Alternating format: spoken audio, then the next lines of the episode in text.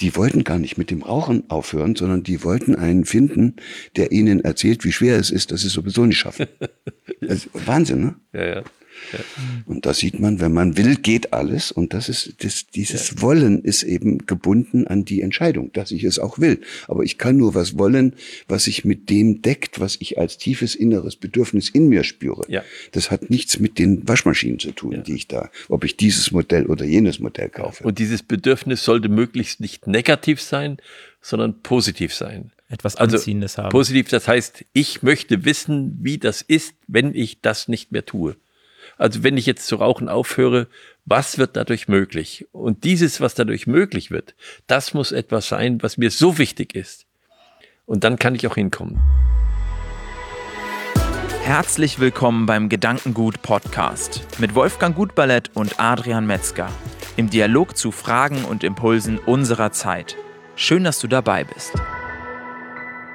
Ja, herzlich willkommen zu diesem besonderen Gedankengut-Podcast, in dem ich nicht nur mit Wolfgang Gutballett hier sitzen darf, sondern auch wir einen Gast haben, einen der bekanntesten Hirnforscher Deutschlands und Vorstand von der Akademie für Potenzialentfaltung. Herzlich willkommen, Gerald Hüther. Und dementsprechend haben wir natürlich auch ein spannendes Thema, eine spannende Frage, und zwar die Frage der Entscheidungsfreiheit und wie man sich die eigentlich gerade als junger Mensch, wo man vor so vielen Möglichkeiten steht, erhalten kann.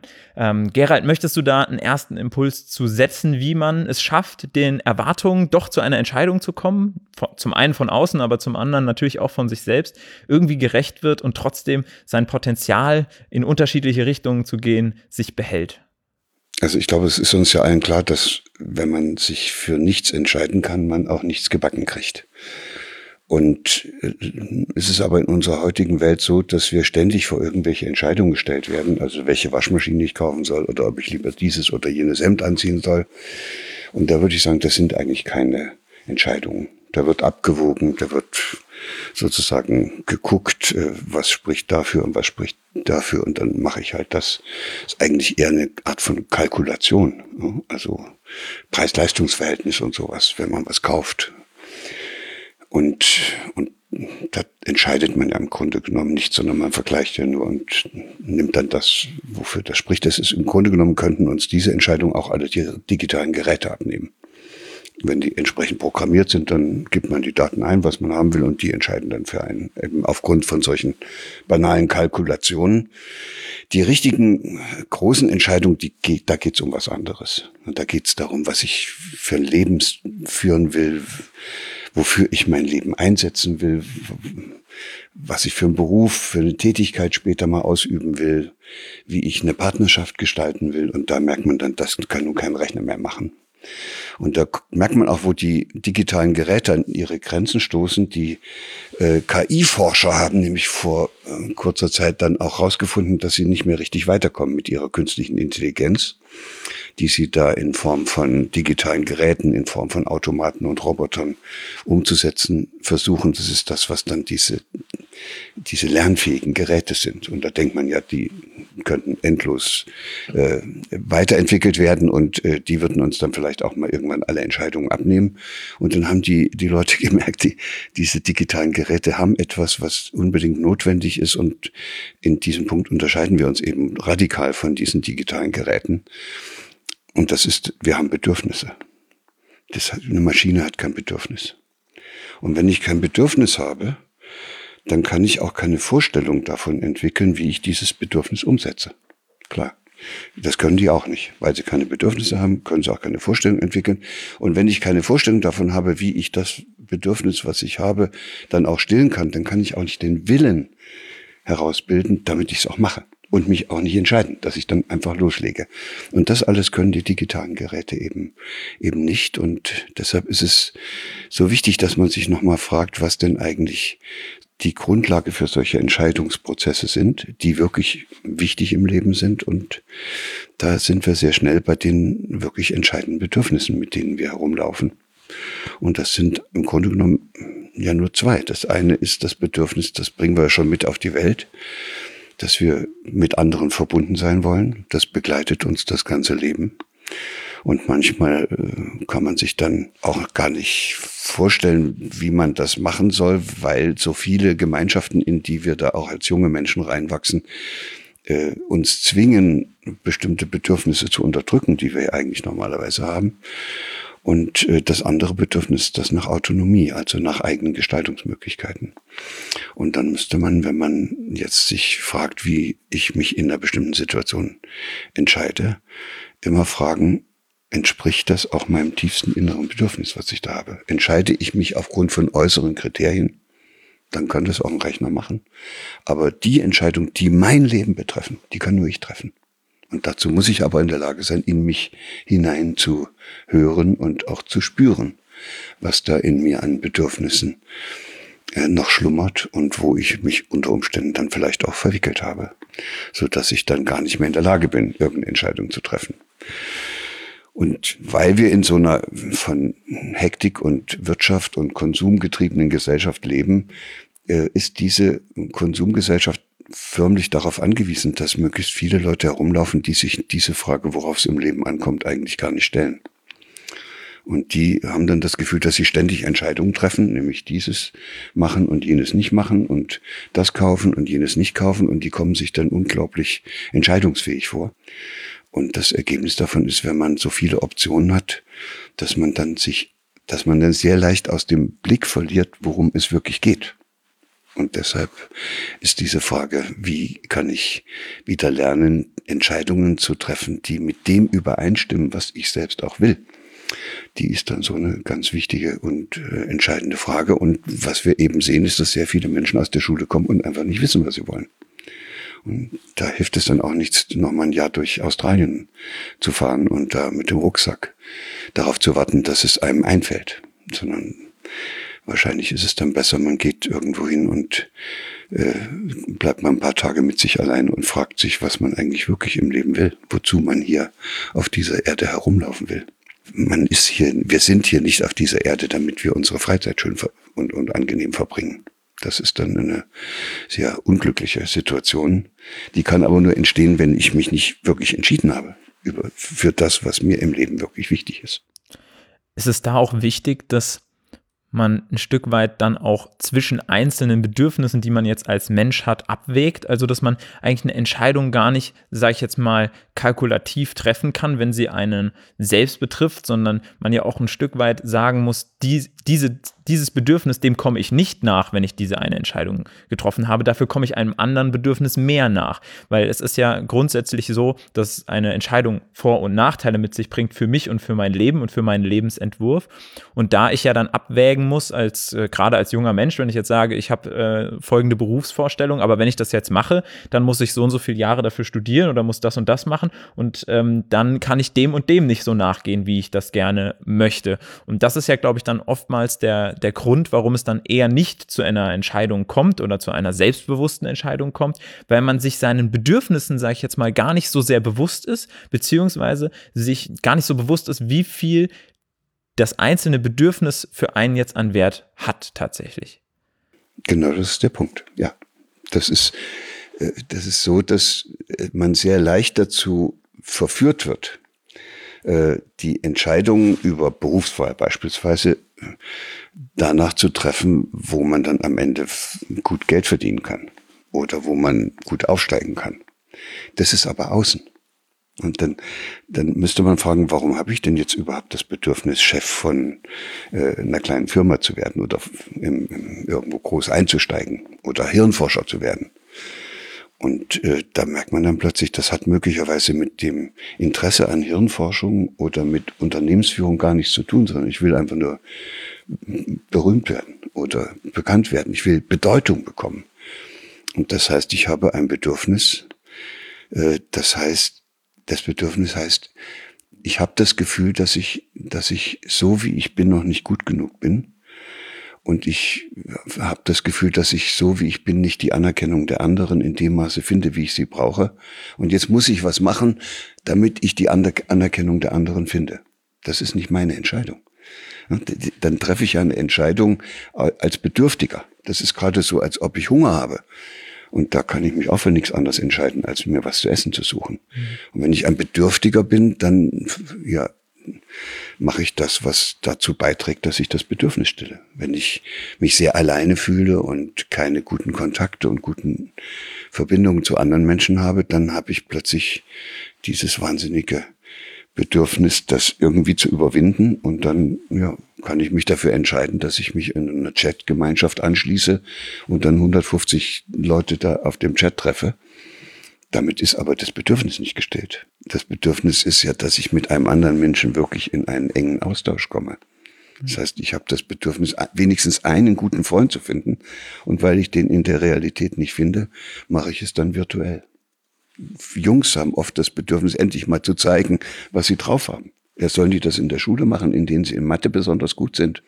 Oder, oder Abitur mit 1,0 machen? Das ist doch nicht das, was die wirklich wollen. Die wollen zeigen, was sie drauf haben. Also kriegen sie dann plötzlich das Bedürfnis, solche Computerspiele zu machen, weil die sich extrem gut eignen und auch extra dafür gemacht sind, dass man dort das Gefühl hat, wow, ich habe ja doch was drauf. Und dann merkt man, das sind Entscheidungen, die sind von außen gelenkt. Da haben andere Leute kennen das Bedürfnis und dann bieten die etwas an, womit man es ersatzweise stillen kann. Und wenn ich mich dann dafür entscheide, dann ist es eigentlich keine Entscheidung, dann bin ich ein Verführter. Und grundsätzlich ist es ja auch so, dass man, ich weiß nicht, ob das aus Hirnforscher-Perspektive richtig ist, aber dass ich äh, machen kann, was ich will, aber nicht entscheiden kann, was ich will. Ist das so, dass, ähm, dass das die Perspektive ist, die du gerade aufmachst, dass man sich sozusagen gar keine, sich gar nicht in Entscheidungsfreiheit bewegt, solange man noch ähm, diesen Bedürfnissen nachjagt, sage ich jetzt mal, die, ähm, die einen da treiben? Ja, solange man ein Getriebener ist, gibt es keine Entscheidung. Dann gibt es nur diesen einen Weg, dieses Bedürfnis irgendwie stillen zu müssen. Kennt man ja auch, solche Situationen hat ja jeder mal erlebt.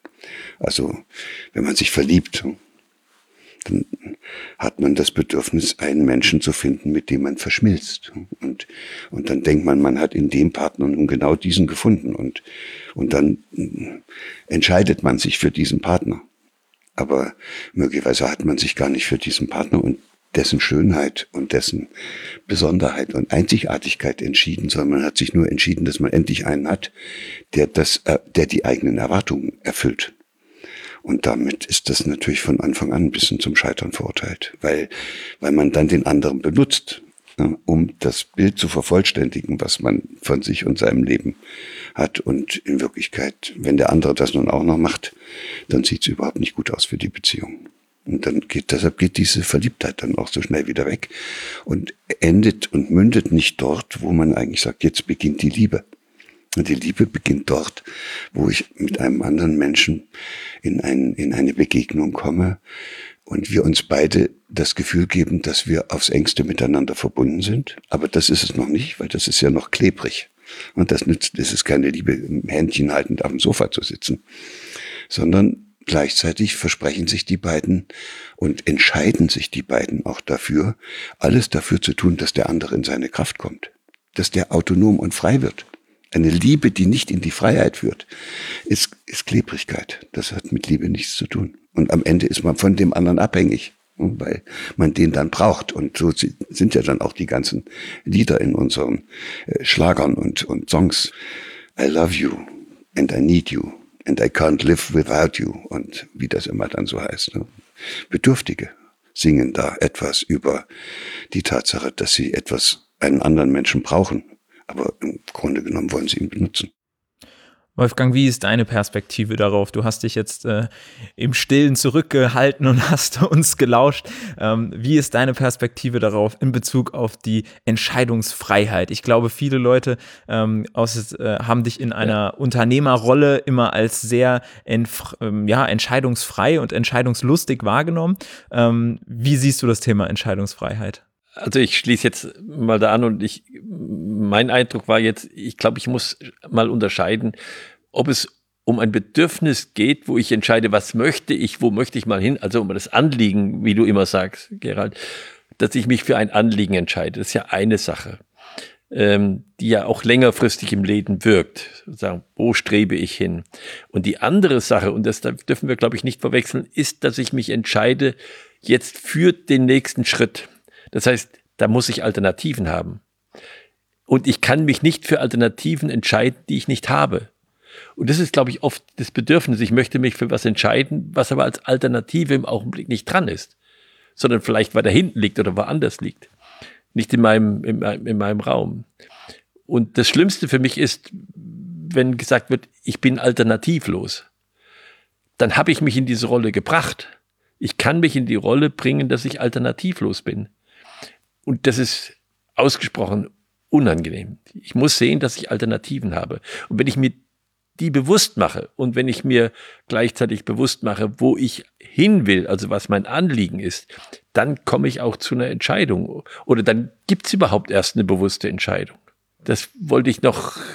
Ja, wenn du aber dieses Anliegen nicht hast, dann entscheidest du lauter oberflächliche Sachen, auf die es gar nicht ja, ankommt. Ja, also das Anliegen ist eine Voraussetzung. Ich brauche für jede Entscheidung Kriterien und Alternativen. Also diese Kriterien, das wäre für mich das Anliegen. Ja. Aus, aus welchem Gesichtspunkt heraus treffe ich denn überhaupt die Entscheidung? Und das andere ist, ich muss mir die Alternativen klar machen. Und dann kann ich auch dieses Abwägen machen. Und das ist jetzt nicht nur im Wirtschaftlichen so, das ist im Leben äh, ständig so. Und, und wir haben eine gewisse Neigung, gerade auch in der Politik, äh, dass da gesagt wird, ja, das war alternativlos dann ist keine Entscheidung getroffen worden. Ich kann manchmal so lange warten, dass es alternativlos ist. Das ist auch eine Möglichkeit, an Entscheidungen vorbeizukommen, indem ich sage, ich warte so lange, bis ich keine Möglichkeit habe, mehr zu entscheiden. Wenn ich weiß, wozu Politik da sein muss und wie ich sozusagen dem Volk als Politiker dienen will, dann habe ich natürlich tagtäglich Entscheidungen zu treffen, ja. aber die sind alle geleitet von dieser Entscheidung, dass ich ein Politiker sein will, ja. der dem Volk dient. Ja. Wenn ich aber Politiker werde, damit ich Karriere mache, damit ich bedeutsam werde, dann sind all meine tagtäglichen Entscheidungen bestimmt von dem Bemühen, genau der Erste zu sein und derjenige ja. zu sein, der allen anderen zeigt, ja. wo es lang geht. Und, und dann sagen wir, das ist populistische. Ja, und dann merkt man, der, der, derjenige, der da getrieben ist von seinem Bedürfnis nach Anerkennung, der ja. kann gar nicht entscheiden. Der, der, der macht nur das, was ihm hilft, Anerkennung zu finden. Ja, er scheid, entscheidet auch, aber das Kriterium ist ein anderes. Ja, es ist ja interessant, dass dieses Wort entscheiden ja etwas damit zu tun hat, dass man scheiden heißt ja trennen. Genau. Also entscheiden heißt etwas Getrenntes wieder zusammenbringen. Das ist ja, ja ein unglaublich äh, tiefer Sinn, der in der deutschen Sprache da plötzlich erfasst wird von dem, was eine Entscheidung heißt. Ich, ich kann mich also entscheiden, etwas, was getrennt ist, wieder zusammenzubringen. Ich kann also wieder zurückfinden zu meinen tatsächlichen Bedürfnissen und kann dann entscheiden. Dann muss ich mich nicht mehr um diesen ganzen Kram kümmern, der da tagtäglich an Angeboten auf mich zukommt, weil ich ja dann weiß, wie ich mich entschieden habe, nämlich nicht mich innerlich zu zerspalten in viele einzelne, sondern als, als Gerald Hüther meinen Weg zu gehen, für ja. den ich mich entschieden habe. Ich kann aber auch noch von der anderen Seite das betrachten. Wenn ich entscheide, dann kann ich auch sagen, entscheiden heißt opfern. Weil ich opfere alle Alternativen, gegen die ich mich entschieden habe. Ja, das heißt, das Und ist das auch ist notwendig. Ein bisschen dieser Verzicht, glaube ich, die manche Menschen abhält, eine Entscheidung zu treffen, weil sie das nicht wollen. Sie wollen den Sack mit sieben Zipfeln haben, hätte mein Vater immer gesagt. Und den gibt's nicht. Ja. Ich muss sagen, entscheiden heißt opfern. Aber wird uns das nicht immer zu eingeredet, dass es den Sack mit den sieben Zipfeln gibt? Wer das hat dann Interesse uns, daran, dass das wir. Das wird uns eingeredet, aber wir dürfen es nicht glauben. ja, aber das, dann ist ja die Frage, wer hat ein Interesse daran, dass Menschen entscheidungsunfähig werden, weil sie etwas wollen, was es nicht gibt? Ja. Ein Sack mit sieben Zipfeln. Ja. Also alles auf einmal. Ja, und dann weil, weil laufen die rum wollen. und können sich nicht entscheiden, klar. Weil sie etwas wollen, was nicht im Augenblick entschieden werden kann. Also ich kann nicht entscheiden, Millionär zu werden. Ich, ich kann entscheiden, ich gehe jetzt hin und setze mich ein für etwas, so dass ich ganz und gar dabei bin und so, dass ich mich entfalte und vielleicht andere entdecken, dass ich was kann oder vielleicht noch mehr kann. Mhm. Du kannst dich entscheiden. Dann kann sich was entwickeln. Dann genau. kannst du den nächsten Schritt geben und ich kann sagen, ja, gehe ich jetzt da raus, mache ich einen nächsten Schritt und dann kann ich mich dann für entscheiden, wieder noch etwas zu lernen oder zu sagen, mich pensionieren zu lassen. Wenn du weißt, was du willst, kannst du dich entscheiden, das mit voller Kraft zu tun. Ja. So. Und zu lassen. Wenn du weißt, was du willst, kannst du dich entscheiden, das, was du willst und was dich dorthin führt, mit voller Kraft zu tun Ja. und alles andere zu lassen. Das tut dann aber nicht weh, Ja, weil du ja weißt, dass du da lang willst und nicht dort lang. ja, scheiden tut immer weh, heißt zwar, ne? Nee, das glaub aber ich nicht. Es, das, das ist dann, das tut weniger weh als das, was ich erreichen will. Woran, woran kann man es jetzt erkennen? Also woran kann man jetzt erkennen, ob man, von welchem Bedürfnis man am meisten geleitet wird und ob man wirklich im Inneren danach entscheidet, was man selbst immer von ein Bi- was man selbst immer für ein Bild von sich hat. Ob das ein, ein authentisches Bild hat, jetzt nochmal das Beispiel des Politikers aufzugreif, äh, aufzugreifen, ist es, woran erkenne ich jetzt, was die Grundlage davon ist, wie ich mich entscheide und wie finde ich zu dieser? Da gibt es ein ganz einfaches hirntechnisches Kriterium. Und das heißt, die Entscheidung ist immer richtig, wenn sie dazu führt, dass in meinem Hirn ein Zustand entsteht, wo alles gut zusammenpasst. Der heißt Kohärenz. Äh, auf Deutsch nennt man den Glück. Also dieses nicht, dass ich gerade mal im Augenblick glücklich bin, sondern dass man getragen ist von diesem Gefühl, dass das alles okay ist. Das heißt, dann fühle ich mich verbunden mit mir selbst, bin eine Einheit, mein Denken, Fühlen und Handeln ist eins. Ich bin mit anderen verbunden, auch mit der Natur und der Welt und vielleicht sogar noch mit dem Kosmos. Das ist dieses wunderbare Gefühl. Und alles, was das stört, ist eine, eine, eine, ein Problem, was das Hirn hat, weil es nicht kohärent genug ist. Und dann wühlt das im Hirn und Ja. möchte das gerne kohärenter haben. Und deshalb gibt es eigentlich gar keine, gar keine andere Möglichkeit, als dass man sich dafür entscheidet, dass man das, was einem im Innern noch nicht, was einem im Innern bewegt und was man noch nicht gelöst hat. Also zum Beispiel dieses sonderbare Bedürfnis, berühmt werden zu wollen, muss ja irgendwo herkommen. Man muss sich mich fragen, warum habe ich denn das überhaupt? Und wenn ich das nicht gelöst habe, kann ich nicht in diesen kohärenten Zustand kommen. Und dann bin ich nicht glücklich. Dann bin ich zwar erfolgreich und habe viel erreicht und habe dann auch das Gefühl, dass das ganz toll ist, weil alle anderen mich bewundern. Aber glücklich bin ich nicht. Und das sieht man ja auch bei vielen sehr erfolgreichen Menschen, dass die eigentlich dann in dem Augenblick, wo ihnen dann die Bühne wegbricht, also Schauspieler oder, oder Künstler oder was auch immer, das sieht man es vielleicht am leichtesten, aber auch Unternehmer bisweilen, wenn die plötzlich in den Ruhestand gehen oder die Bühne wegbricht und sie nicht mehr erfolgreich sind, dann ist alles zu Ende. Dann, dann haben die nur noch häufig den Alkohol oder die Drogen, mit denen sie sich dann zukippen. Kippen. Ja. Die Familie ist nicht gelungen, die Kinder sind davon gelaufen und das ganze Leben ist sozusagen plötzlich leer und dann halten sie sich immer an dem vergangenen Erfolg fest. Das macht nicht glücklich. Und wenn man dann die Leute befragt, kurz bevor sie sterben, dann geben sie dann zu, was, wofür sie sich hätten entscheiden müssen. Und sagen sie, ich hätte meine Freunde häufiger besuchen müssen. Ich hätte meine, meine Partnerin oder mein, meine Partnerschaft wertvoller betrachten müssen und hätte das besser gestalten müssen. Ich hätte mich um meine Kinder kümmern müssen.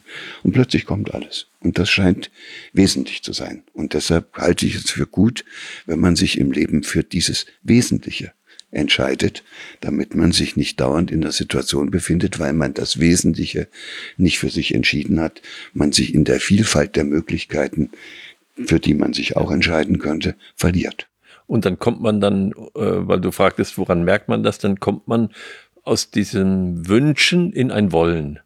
Also das spürt man dann auch innerlich. Also wir haben ja viele Wunschgedanken, die uns nicht weiterhelfen. Und, und wenn wir wirklich dann etwas wollen, dann ist das was anderes. Also zu mir kommen, sind immer wieder Mitarbeiter gekommen, die haben gesagt, ich möchte gerne Englisch lernen. Mit der Hoffnung, dass ich den Kurs bezahle. Und, und dann habe ich gefragt, wie viele Stunden in der Woche möchtest du dafür einsetzen, Englisch zu lernen? Sagte, ja, ich wollte Englisch lernen. Ja, aber wie, wie viel willst du einsetzen, um das zu lernen? Und dann haben sie gesagt, ja, ich habe da keine Zeit dazu. Da sag ich, gut, dann, dann, dann ist es noch kein Wollen. Ne? Dann, dann ist Ja. es ein frommer Wunsch. Ja. Ja. Ich Ich, so glaube, das müssen wir auch unterscheiden lernen. Ich habe so ein ähnliches Beispiel von einem Kollegen, der Psychotherapeut ist. Und zu dem kommen immer mal Leute, jetzt nicht mehr so häufig, aber als diese Raucherentwöhnungen da besonders aktuell waren, kamen dann auch bedeutende Leute und sagen, Sie sind doch ein bedeutender Professor und ich würde gerne jetzt mit dem Rauchen aufhören. Hat er gesagt, ja, ganz kompliziert, also das ist natürlich nicht so leicht. Und, aber es gibt eine Methode, die hat bisher immer geklappt. Und wenn ich dieses Verfahren mit Ihnen anwenden könnte, dann kann ich Ihnen versprechen, dann hören Sie mit dem Rauchen auf. Und dann hat er gesagt, wie geht denn das? Und er sagte, Sie müssen einfach sich keine neue anzünden.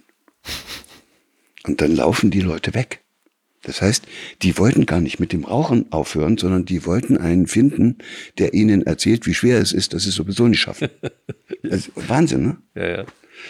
Und da sieht man, wenn man will, geht alles. Und das ist, das, dieses Wollen ist eben gebunden an die Entscheidung, dass ich es auch will. Aber ich kann nur was wollen, was sich mit dem deckt, was ich als tiefes inneres Bedürfnis in mir spüre. Ja. Das hat nichts mit den Waschmaschinen zu tun, Ja. die ich da, ob ich dieses Modell oder jenes Modell. Ja. Und dieses Bedürfnis sollte möglichst nicht negativ sein, sondern positiv sein. Etwas Also Anziehendes haben. positiv, das heißt, ich möchte wissen, wie das ist, wenn ich das nicht mehr tue.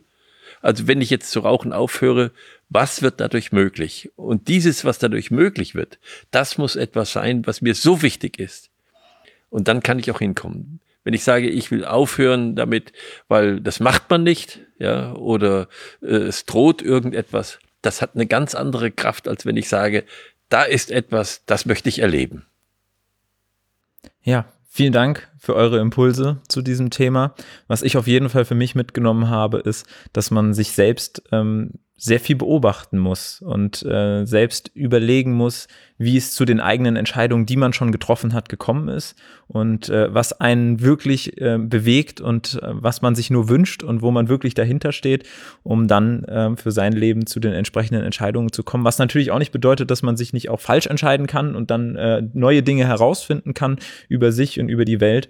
Und ähm, da finde ich, habt ihr wunderbare Impulse mitgegeben. Vielen Dank. Vielen Dank auch an dich als ähm, Zuhörer, Zuschauer gegebenenfalls auf YouTube, ähm, dass du hier mit dabei warst. Vielen Dank, Herr Hüter, dass Sie hier mit dabei waren Gerne. und äh, uns bereichert haben mit Ihren Gedanken. Und genau, dann freuen wir uns, wenn du gegebenenfalls bei der nächsten Runde von unserem Gedankengut-Podcast entweder bei einer Podcast-Plattform deines Vertrauens oder auf YouTube uns wieder begleitest und wir dann gemeinsam in die nächste Folge gehen.